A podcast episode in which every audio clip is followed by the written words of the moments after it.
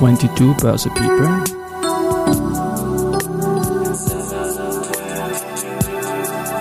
In Summer 22.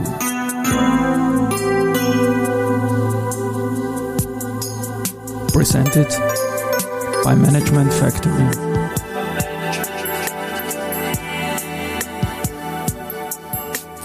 Ja, willkommen zur Serie 22 Börse People in Summer 22 und diese Season 1 der Werdegang und Personality Folgen ist presented by Management Factory.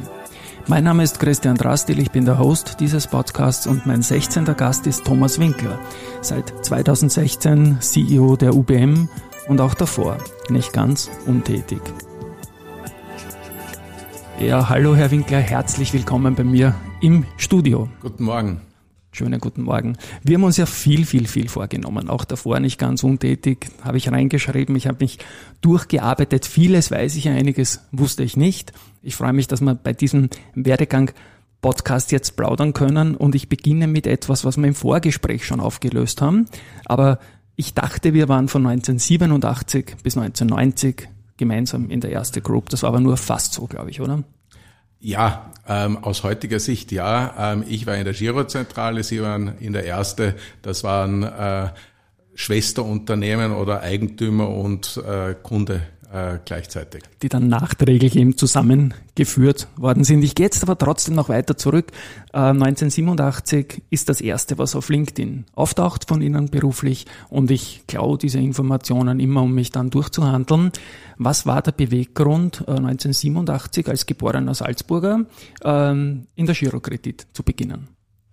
Also, wenn ich ganz ehrlich sein soll, und das äh, sollte man wohl bei so einem Podcast, war es die Zeitschrift Gewinn, die die 100 besten Jobs in Österreich angepreist hat. Und ich war fest entschlossen, bevor ich meinen Master in Südafrika gemacht habe, Anwalt in Salzburg zu werden und habe danach aber mir gedacht, das könnte etwas langweilig werden und äh, bin deshalb äh, die Adressen, die es dort gegeben hat, durchgegangen und habe mich für das äh, Trainee-Programm der Giro Zentrale, wie sie damals geheißen hat, äh, entschieden, weil das eine hohe Reputation gehabt hat, zumindest aus Sicht eines Salzburgers. Und ist das dann schon in Richtung Kapitalmarkt gegangen? Ich habe gelesen Lending, das ist eher dann die, die Finanzierungsseite. Nein, ähm, auch das ist eine ganz interessante Geschichte. Bei mir war der Kapitalmarkt Liebe auf den zweiten äh, Blick. Ich war 1987 für die älteren Zuhörer unter uns, die können sich noch daran erinnern, da gab es den schwarzen Montag und den größten Einbruch, den der Dow Jones jemals gehabt hat. Und zu dem Tag, ich glaube es war der 19. Oktober, war ich im Harvard Club in äh, New York und äh, habe überhaupt nicht verstanden, warum die Leute nach dem Squash-Spielen sich nicht geduscht haben, sondern wie verrückt äh, und Hummeln hin und her gerannt sind und offensichtlich dann ins Büro gegangen äh, sind. Für mich war es ein bisschen suspekt ähm, und ich dachte mir auch, der elegantere Job ist Flugzeugfinanzierungen in Hongkong zu machen. Herrlich. Also das heißt, die Leute haben damals weiter geschwitzt nach dem nach dem Squash-Spielen eigentlich, wenn sie auf dem Fernseher geschaut haben. Ich kann mich an diesen Tag auch noch erinnern, liebe Grüße an den Ernst Wetowski, den wir ja beide recht gut kennen, den langjährigen SIMO-Vorstand. An diesem Tag im September oder Oktober war das, 1987 äh, ist die SIMO als mit dem Vorgängerunternehmen gegründet worden. Ja. Also das Ein war denkwürdiges Datum. Und auch, glaube ich, börsliche Wege. Bei Ihnen ist es dann näher Richtung Börse, näher Richtung Investorenbetreuung, Investor Relations gegangen. Ich habe da Markulan stehen eine große Aktie zu dieser Zeit und der Wechsel von der Giro zu Makulan war dann 1990. Wie ist das damals gelaufen? Das war vor dem Börsengang ähm, und der Herr Dr. Makulan äh, wollte jemanden, der etwas vom Kapitalmarkt versteht. Und ich habe ihm versucht beizubringen, dass wenn man in einer Bank arbeitet, nicht notgedrungen etwas vom Kapitalmarkt versteht, obwohl ich damals äh, beim Mike Lillacher und dem Peter äh, Zellnig in der Schubert Bar zugehört äh, äh, habe, war ich ja doch auf äh, Kreditfinanzierungen spezialisiert. Aber ähm, das hat er sich nicht ausreden lassen und hat gesagt, Bank äh, ist Bank ähm, und ich soll kommen und den Börsengang mitbegleiten der dann ja auch stattgefunden hat im Herbst. 19. Und auch ein schöner Erfolg war. Und damals waren Sie Head of Investor Relations. Also ich glaube, das war damals eine Zeit, wo man, wo es erst begonnen hat, Investor Relations als solches das auch so zu nennen, nämlich an, oder? Da ist die Ja, die Bezeichnung gab's schon. Ich war eigentlich ähm, der Assistent von ihm und habe auch in allen Vorstandssitzungen äh, mitmachen äh, dürfen, für den Preis ein Protokoll zu schreiben und habe dann irgendwann auch angefangen mitzureden. Das hat dort auch niemanden gestört und das waren noch Vorstandssitzungen, wo Zigarre geraucht äh, wurde. Und dann hat man gesagt, das macht eigentlich viel Sinn, wenn man da äh, so im Inner Circle ist, äh, dass man dann auch die Investorenbetreuung übernimmt. Und so ist das Ganze gekommen. Direkt um die Ecke, da ist ja auch die KPMG und da war früher die Austria Tabak drin und da kann ich mich erinnern, Schindel, Schramm, die großen CEOs, damals Co-CEOs, Erfinder dieser, dieser Sache, ohne Chic kein Foto. Ja, also es war immer ganz wichtig, auf jedem Foto musste ein Chick auch dabei sein. Das war damals eine, eine andere Zeit und ich habe es gut gefunden, als Nichtraucher da daneben zu stehen und dann die, die, das Quant in die Wäsche zu geben. Die, die Zeit in den 90ern war ja sehr innovativ auch von Makulan heraus ist ja die österreichische Investor Relations äh, Initiative, die ZIRA, dann letztendlich irgendwie auch durch Sie mit entstanden. Wenn ich mich recht entsinne von der 25-Jahr-Feier, da waren Sie für mich einer der, der Mitgründer, die da auf der Bühne präsentiert worden sind. Ja, ich war mit der Karina äh, Lafitte von ja. der äh, EVN und dem Gerhard Bachmeier von Wienerberger und der Doris Beller äh, von der Brauunion, äh, einer der vier Gründer und auch der erste Vorsitzende von der Zera, auf das ich jetzt im Nachhinein recht stolz äh, bin, weil ich nicht geglaubt habe, äh, dass diese Initiative wirklich so lange durchtragen würde. Ich glaube, es ist wirklich zu einem wichtigen Eckpfeiler der österreichischen äh, Investorenbetreuungsszene geworden. Wie sind Sie jetzt zufrieden, so knapp 30 Jahre später? Da, also wie gesagt, ich bin vollkommen stolz, wie man eigentlich ist über ein Kind, von dem man nicht angenommen hat, dass es sich so gut entwickelt. Ähm, und wenn ich mir das heute anschaue und auch mit dem Dirk, das war ja damals unser großes Vorbild, Zierer sollte auch ein bisschen lautmalerisch dem äh, nachfolgen, äh, damals schon mit einem A als äh, Endung auf weiblich, äh, bin ich sehr zufrieden und muss sagen, hat sich ähm, extrem gut gemacht. Ja. Nachher, Makulan, habe ich stehen, Magna, auch ein großes österreichisches Unternehmen, was die Wiener Börse betrifft, immer weit entfernt, aber natürlich mit Magna International auch börsennotiert. Interessiere mich sehr für diese Zeit und wieso der, der Wechsel damals, also nicht wieso, sondern was waren die Beweggründe, sagen wir so. Also jetzt muss man der guten Ordnung halber sagen, dass bei Makulan ist ja nicht gut ausgegangen. Ähm, äh, er wird den ganzen Aufstieg und Fall äh, bis zum Ende ähm, äh, mitgemacht. Das war eine der prägendsten Zeiten äh, für mich. Und ich habe mir eigentlich vorgenommen, ähm, als eine der Konsequenzen daraus, äh, nie mehr für eine starke Unternehmerpersönlichkeit äh, zu arbeiten. Und die nächste Station war dann äh, die Magna, wo der Frank Stronach auch ähm, äh, täglich präsent war. Also ein Vorsatz, den ich nicht wirklich durchgehalten habe. okay. ähm, und ähm, ich bin dorthin gekommen, weil der Plan war, Magna Europa an die Börse zu bringen. Wie wir alle wissen, hat der nie äh, stattgefunden. Da gab es zwei Gründe dafür. Der eine objektive war, ähm, dass wir, und Sie sehen, ich fühle mich da immer noch verbunden, äh, Steier übernommen haben. Und äh, nachdem ich äh, eben vom Kapitalmarkt auch eine Ahnung hatte, wusste, dass ein Delisting eine ganze Weile dauert und ich nicht so lange mir Zeit nehmen wollte, dass der eine Grund war. Und der andere Grund war, dass sie dann ähm, die einzelnen Sparten an die Börse gebracht haben und äh, nicht äh, nach geografischen Gesichtspunkten die Börsengänge gemacht haben. Das war eine Zeit, wo dann international 96 bis 98 auch die Wachstumsbörsen sehr stark gekommen sind. Hat, hätte Sie das einmal gereizt in der New Economy? Das ist ja dann später irgendwie in einem ganz großen Unternehmen auch noch gekommen. Aber dort mal anzudocken und auf die ganz schnelle Kohle zu gehen? Ich war vollkommen fokussiert auf diesen Börsengang äh, von der äh, Magna und habe das auch faszinierend äh, gefunden und da war eine unglaublich große äh, Kraft drinnen. Und ich habe mich nie gefragt, ob diese Dotcom ähm, äh, Welle vielleicht äh, etwas wäre, wo ich besser aufgehoben war. Ich war eigentlich ganz froh, dass ich nach der Pleite äh, von Makolan da einen guten Job gehabt hat in einem super Umfeld, äh, weil da in Oberwaltersdorf konnte man äh, in so Zeiten, wie wir sie jetzt äh, haben, jeden Tag im Teich dann nach der Arbeit schwimmen gehen. Äh, und das war schon was.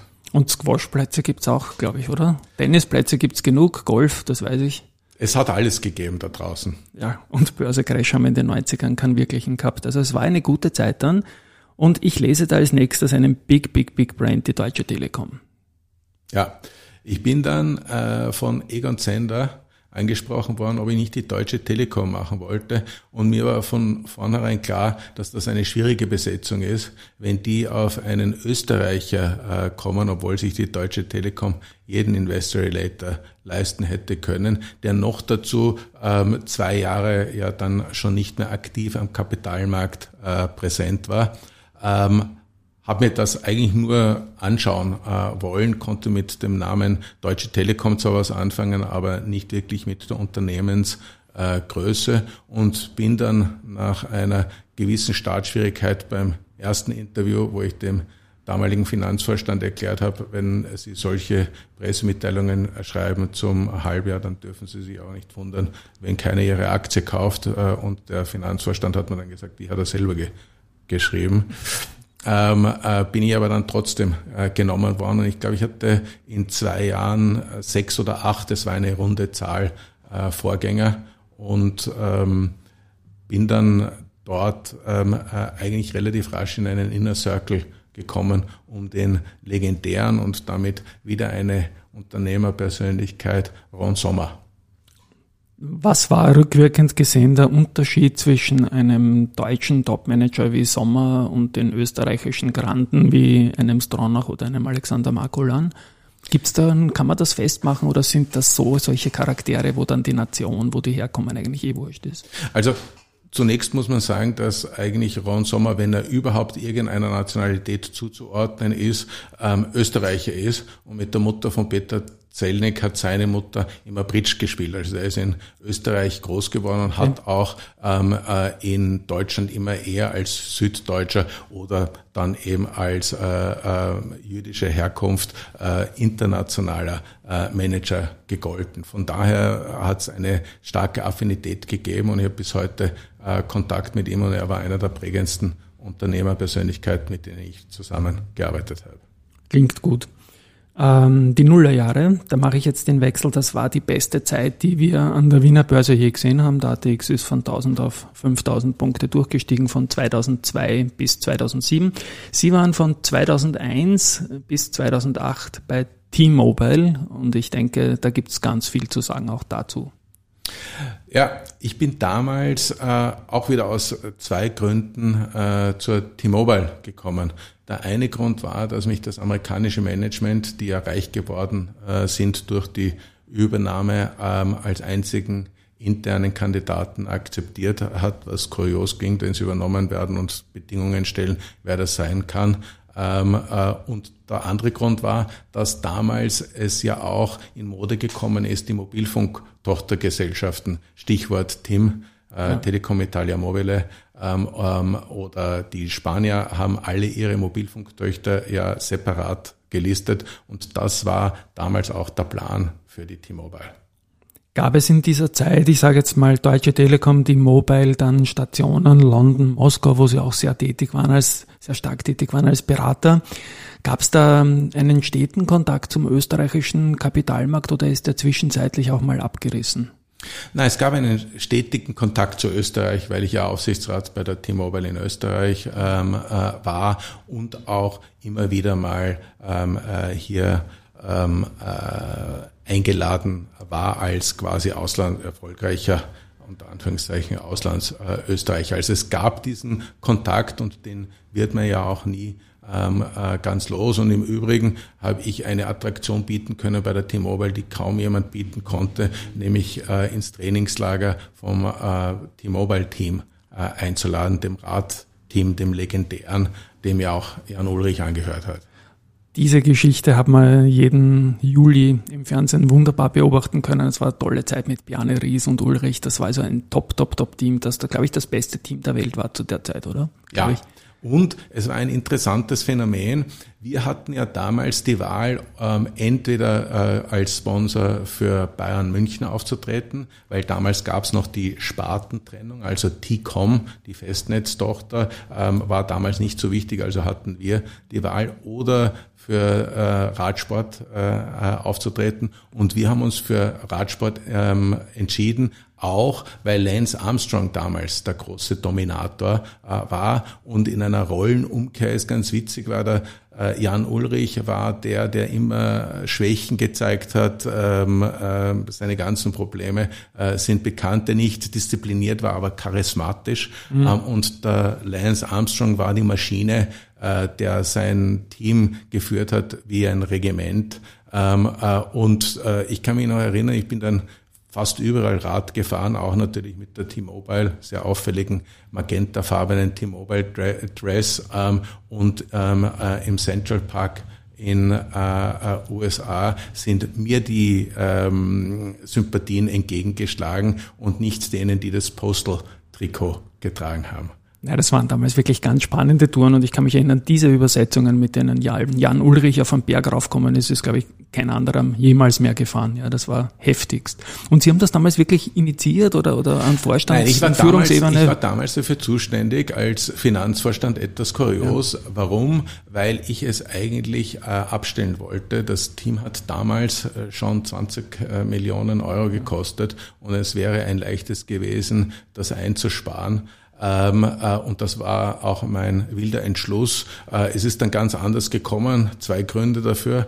Der eine ist, dass sie mir einen VIP-Betreuer gegeben haben, äh, der mir gesagt hat, schade, dass ich so spät ihm erst begegnet bin, weil ich hätte das Zeug zum Profi gehabt. Ich wusste nicht, dass er das jedem sagt und habe das für bare Münze genommen. Und das andere war, ähm, dass mein damaliger CEO äh, und Kollege René Obermann in die Formel 1 einsteigen wollte, mhm. weil Vodafone damals Ferrari gesponsert hat und das hätte ein Vielfaches äh, von dem gekostet. Und dann habe ich mir gedacht, wir bleiben lieber beim Radsport, habe das Budget von 20 auf 12 äh, gekürzt und es war immer noch mehr als auskömmlich. Und wie gesagt, das war etwas, was weltweit einmalig war, weil sie konnten da mittrainieren mit diesen Radfahrern, die unglaublich nahbar waren und sich auch unglaublich gequält haben, weil das, was viele vergessen, ist, dass jeder von denen 35.000 Kilometer im Jahr abspult. Haben Sie da als Finanzvorstand auch einmal eine Tour de France begleitet über mehrere Tage oder vielleicht mit ein paar VIP-Gästen oder Investoren? Gab's sowas? Natürlich, ja. natürlich.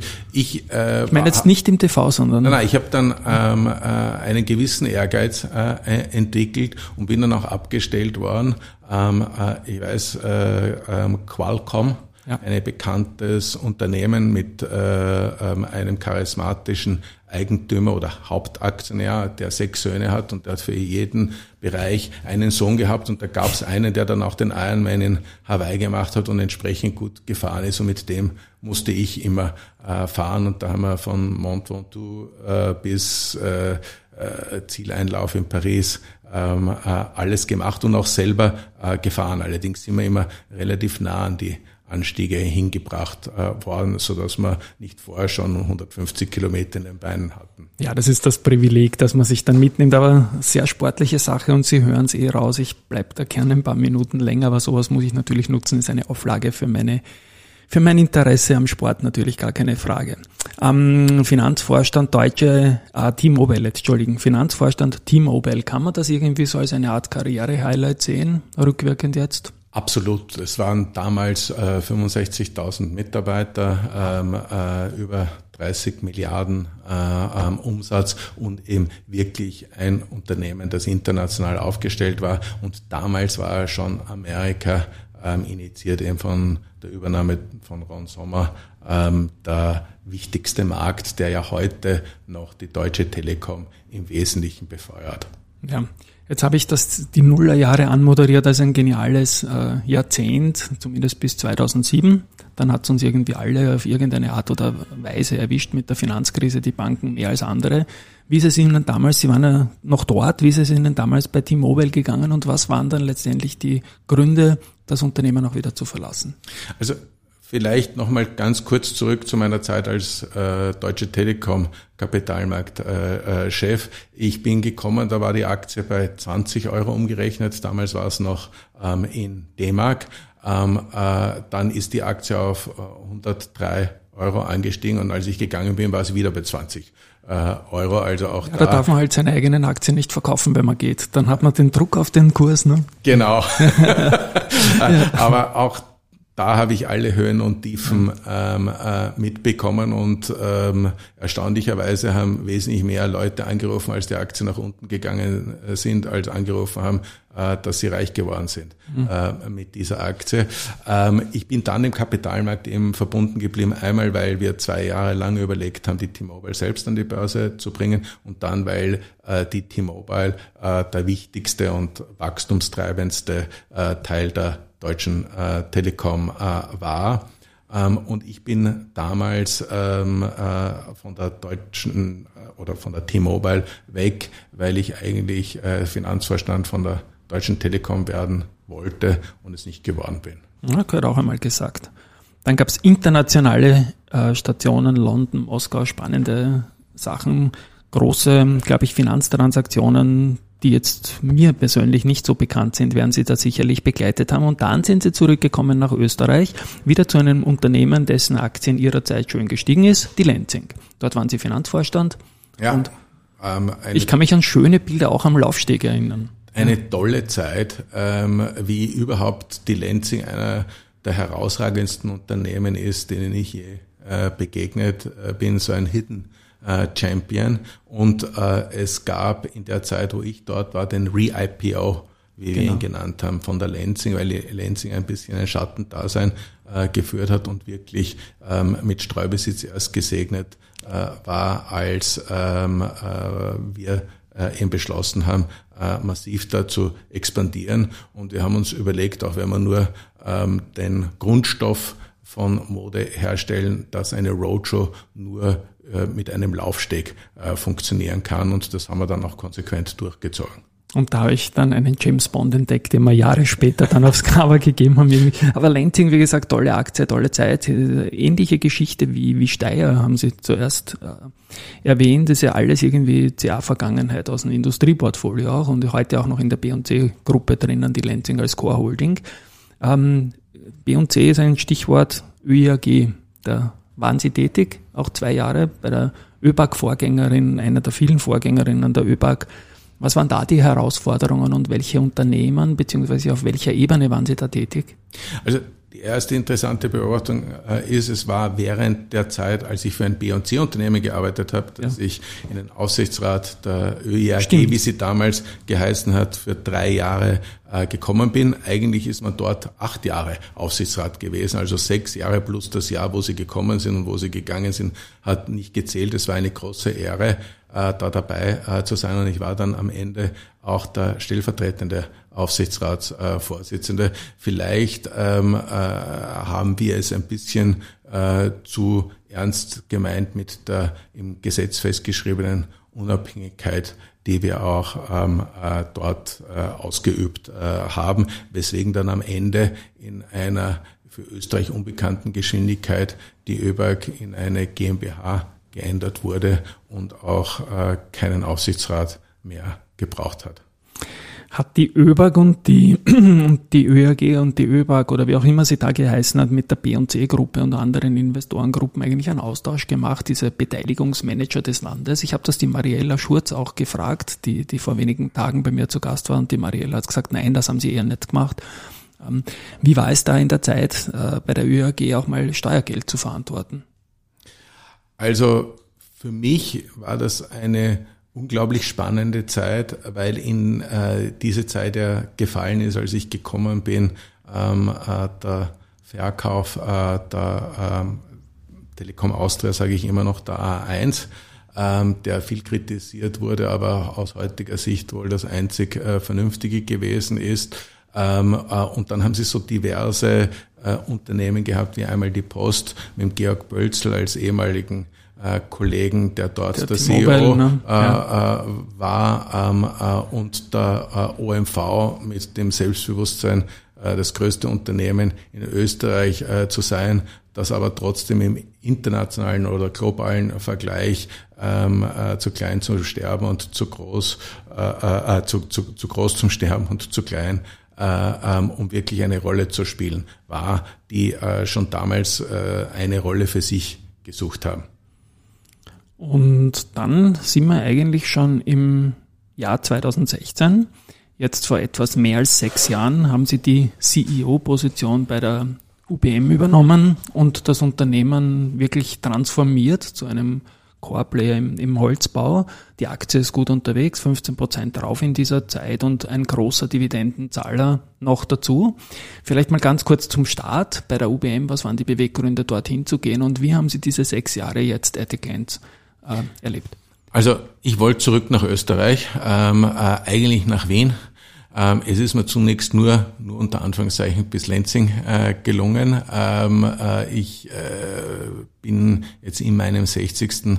Äh, Lebensjahr und wusste, dass ich jetzt eigentlich meine Karriere in Österreich äh, gerne ausklingen lassen äh, wollte. Ich bin seit Jahrzehnten befreundet mit dem Karl-Heinz Strauß, der mich eben auch angesprochen hat, weil ich eine Zeit lang für jeden Job in der Verstaatlichten gehandelt äh, wurde. Da wusste man dann immer, dass sie einen Kandidaten gefunden haben, wenn sie mich vorgeschoben haben, um abzulenken.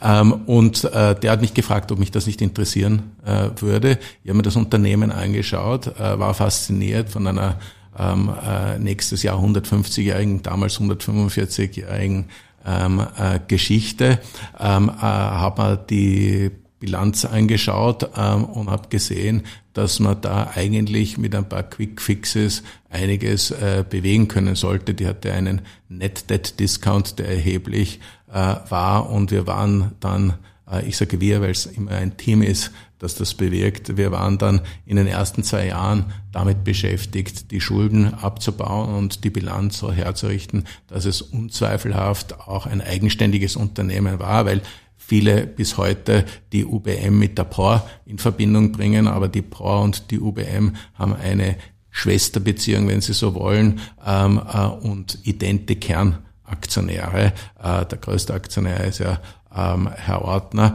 Ähm, aber at arm's length und ähm, die UBM ist heute am besten Weg, der größte Holzbaudeveloper in Europa äh, zu werden und das wäre nicht möglich gewesen, ähm, wenn äh, dieses Unternehmen nicht so eine starke Substanz gehabt hätte. Jetzt hat die Pandemie, nehme ich an, sehr, sehr viel ausgelöst beim Unternehmen, wie vor allem in der Branche natürlich auch, dass von, Verzeihung, von einem Tag auf den nächsten alles, was man geglaubt hatte, richtig zu tun, musste hinterfragt werden. Sie haben das damals aus meiner Sicht sehr, sehr schnell gemacht, weil damals hat es ja anders als jetzt wenn ich vergleiche mit 2022, einige Unternehmen wurden ja rausgedrängt aus Russland und Co. und konnten selbst gar nicht entscheiden. Das war der Druck der Masse. In der Pandemie war es den Managern schon erlaubt, selbst in sich zu gehen und mit ihren Gremien zu beraten. Für mich war die äh, UBM in der Transformation unglaublich schnell. Äh, wenn Sie sich zurückerinnern an diese Tage, zuerst bricht alles zusammen, dann erfindet man sich neu. Äh, was waren die Learnings daraus und wie zufrieden sind Sie jetzt mit dieser Metamorphose, die ja ganz klar schon sehr weit vollzogen ist? Also wir waren ja vor der Pandemie der größte Hotelentwickler genau. in Europa. Äh, das ist eine Position, in der Sie nicht sein wollen, wenn Sie eine Pandemie ähm, äh, haben, die Sie vor allem nicht einschätzen können. Und das hat auch dann dazu geführt, dass wir nach 14 Tagen Blut, Schweiß und Tränen Debatte intern im äh, Vorstand beschlossen haben, nachdem wir die Pandemie nicht kontrollieren äh, können, ähm, äh, hier einen Strategiewechsel äh, vorzunehmen. Ähm, und dann hat er eigentlich eines das andere ergeben. Wir hätten damals neben dem FAZ-Headquarter, dem äh, ähm, Hauptsitz der Frankfurter Allgemeinen Zeitung, ein Leonardo-Hotel äh, mit 350 Zimmern äh, entwickeln sollen. Und äh, wir haben beschlossen, das Letzte, was die Welt nach der Pandemie braucht, ist ein 350 Zimmer Leonardo Hotel im Europaviertel. Und so haben wir beschlossen, es muss eigentlich logischerweise ein Bürogebäude werden. Und dann haben wir gesagt, das ist aber auch jetzt an Banalität kaum zu überbieten. Und wir haben damals schon äh, uns mit Holzbau beschäftigt und haben gesagt, okay, wir haben die Baugenehmigung in die Papiertonne äh, geworfen. Äh, dann machen wir überhaupt komplett Neuanfang und machen das erste Holzhybrid-Gebäude äh, Frankfurts von namhafter Größe ähm, äh, dort neben die FAZ hin und nennen es auch noch Timber Pioneer. Ähm, und das scheint uns jetzt im Nachhinein gesehen ähm, recht gegeben zu haben. Mhm. Das, ich meine, nochmal im Vergleich auch zu anderen Unternehmen, die sind halt untergetaucht, weil man konnte sowieso nichts sagen. Man ist im Blindflug gewesen. Da geht ja nicht nur um die Vorstandsposition, sondern auch um die eigene Familie, um die eigene Gesundheit, um die eigenen Lieben und so weiter. Aber sie mussten ja damals mit dieser Metamorphose, wenn ich so sage, auch das komplette Vorstandsteam und auch Investor Relations. Der Christoph Reiner muss, glaube ich, eine ganz neue Story lernen innerhalb von wenigen Tagen. All das, was er erzählt hat, war ja plötzlich was anderes in der Zukunft dann. Wie haben die Investoren reagiert? Fanden die das mutig oder wollten es das gar nicht hören, weil es sowieso auch mit allen Portfolios unter Wasser waren? Oder wie ist das damals gelaufen investorenseitig? Also zunächst hat sich mal die Aktie halbiert. Ja. In 14 aber Tagen. nicht deswegen. Ähm, äh, doch wegen der Pandemie und wegen ja, wegen der, der Pandemie natürlich. Äh, äh, auf die Pandemie. Aber wir sind nie untergetaucht und wir sind dann in die Offensive gegangen und gesagt, also, äh, pass mal auf, ähm, äh, das, was wir gemacht haben, hat Sinn gemacht, aber eben nur bis dorthin. Wir hätten jetzt 16 Hotels, äh, wir machen vier, die wir zu bauen begonnen haben, auch zu Ende, aber aus allen anderen machen wir eine andere Nutzung äh, bear with us. Ähm, und die haben dann gesehen, ähm, dass wir in dem Bekenntnis, dass wir eben ähm, in einer Nebelbank, in einer nicht angesagten uns befunden haben und äh, das Schiff auch sturmreif gemacht haben, äh, äh, uns äh, Folge geleistet und die Aktie hatte dann auch einen erstaunlich schnellen Rebound genommen, als man gesehen hat, dass wir nicht nur darüber reden, sondern es auch umsetzen in einer Branche, die ja nicht in Wochen oder Monaten, sondern in Jahren äh, denkt. Mhm. Und in der wichtigen weiteren Metamorphose der, der Immobilienwirtschaft und der Bauwirtschaft hin zu nachhaltigen Themen sind Sie jetzt auch ESG-mäßig sehr positiv aufgefallen, haben schon mehrere Preise gewonnen. Ich habe jetzt vor wenigen Tagen wahrgenommen, dass der, der Martin Fusseck äh, von äh, Sunrise jetzt, früher und 360, ihnen einen ESG-Preis in der, innerhalb der Branche untergeben, der aus der Community gewählt worden ist. Und ich glaube auch bei der Wiener Börse waren sie hier erfolgreich. Ähm, ESG sich auf die Fahnen zu heften, nehme ich an, wird man mit diesen Erfolgen in der Tasche auch als richtig sehen. Ja, ähm, das Allerwichtigste ist, dass bei uns Nachhaltigkeit eine Haltung ist.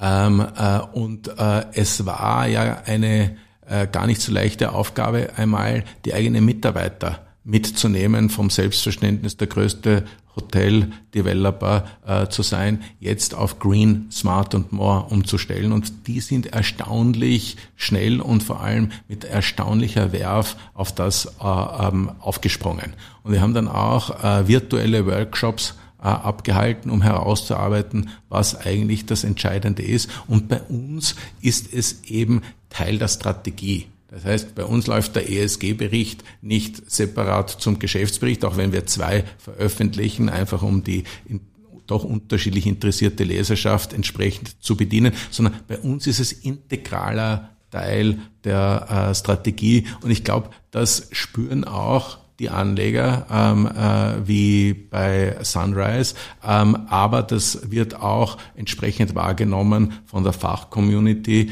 ähm, die uns den Wiener Börsepreis für ESG verliehen hat. Also Gratulation von meiner Seite auch zu diesen Auszeichnungen. Und ich glaube, es ist sicherlich auch so, dass man es, wenn man sich vorstellt und auch sieht in den, in den Geschäftsberichten und in den Presseaussendungen, dass man es gut visualisieren kann, warum ihr ESG seid, wenn man sich diese schönen Holzdinger, so, ein bisschen flapsig gesagt, mal ansieht. Also ich bin ein großer Fan davon, auch vom Geruch her. Das ist jetzt etwas, was mich immer angesprochen hat. Jetzt sind Sie ein CEO mit Vergangenheit in Investor Relations und CFO. Bereichen langjährigst. Äh, wie kriegt man das raus, dass man sich da vielleicht auch ein bisschen einmischt in der Investor Relations oder in Finanzvorstand gebaren? Kriegt man das raus oder kann man sagen, ich habe jetzt einen anderen Job und bin eigentlich der, der Oberlenker und Oberdenker im Haus? Ja, zwei Beobachtungen. Das erste ist, ähm, am leichtesten tut man sich, wenn man einen sehr guten IR-Manager hat und man sich denkt, das hätte ich selber nicht gekonnt ähm, oder das hätte ich so nicht so gut herausarbeiten können. Das hilft. Ähm, äh, da war ich auch immer von äh, Glück beseelt und äh, ob das der Chris Reiner oder die Anna Wey ist, da äh, war ich immer ähm, äh, sehr glücklich gestellt und auch äh, die Milena Joveva, das waren ja alles drei äh, herausragende oder sind alles drei herausragende ER-Manager, die die Sache eigentlich ähm, besser angegangen sind als ich selber. Das ist das eine. Und das andere ist, was Sie nicht vergessen dürfen, ähm, so weit ist der ER-Job vom CEO-Job nicht entfernt, weil Sie ähm, äh, erzählen in beiden Fällen eine Equity-Story. Es ist das, was drumherum passiert, äh, unterschiedlich. Ähm, aber grundsätzlich werden Sie in wenigen Positionen so eine, sag ich, Draufsicht auf ein Unternehmen haben, wie Sie es in der äh, Investor Relations haben. Wunderbar. Dann bitte ich noch um ein Schlussstatement. Das ist eigentlich bei allen Interviewten das Gleiche. Was geben Sie jungen Menschen mit, die sagen, okay, Herr Winkler, Sie sind ewig dabei, haben vieles gemacht. Kann ich mich eigentlich auch trauen, in den Kapitalmarkt zu hupfen? Was sollte ich beginnen? Welche Ausbildung wäre klug? Oder soll ich mal irgendwo andocken als Trainee? Was, was geben Sie jungen Leuten, die Ihnen am Herzen liegen, mit und die einen Job in unserem Umfeld suchen? Also die Ausbildung ist, glaube ich, sekundär. Ich bin Jurist.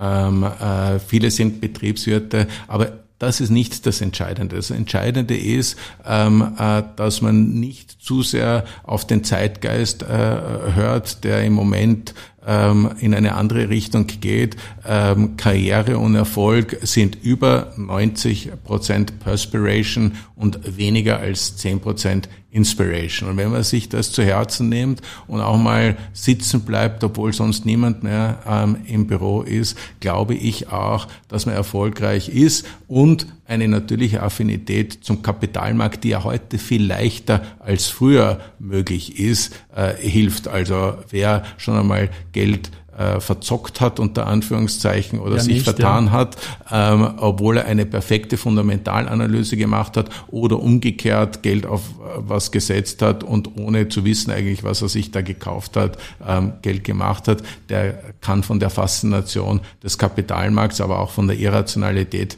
des Kapitalmarkts ähm, äh, berichten und jeder, der äh, versucht, da eine gewisse Rationalität hineinzubringen ähm, in das Ganze, ähm, äh, ist eigentlich perfekt berufen, in diese Richtung zu gehen. Was für ein schönes Schlusswort. Lieber Herr Winkler, ich sage danke. Ich habe selber wieder sehr, sehr viel gelernt, habe mich sehr wohl gefühlt in diesem Gespräch auch. Ich bitte Sie im Sinne meiner Anleger, auch wenn Sie das nächste Mal Squash spielen gehen, ja, sagen Sie uns, dass wir besser auf die Märkte schauen, dass wir möglichst mit Stop-Loss-Orders im Markt sind sollte wieder irgendwas passieren. Also vielen lieben Dank fürs Vorbeikommen hier bei mir im neunten Bezirk und bei der Gelegenheit möchte ich mich auch bei den Hörerinnen und Hörern fürs Zuhören verabschieden. Es war mir eine große Freude und auch ich verabschiede mich. Danke sehr. Tschüss euch.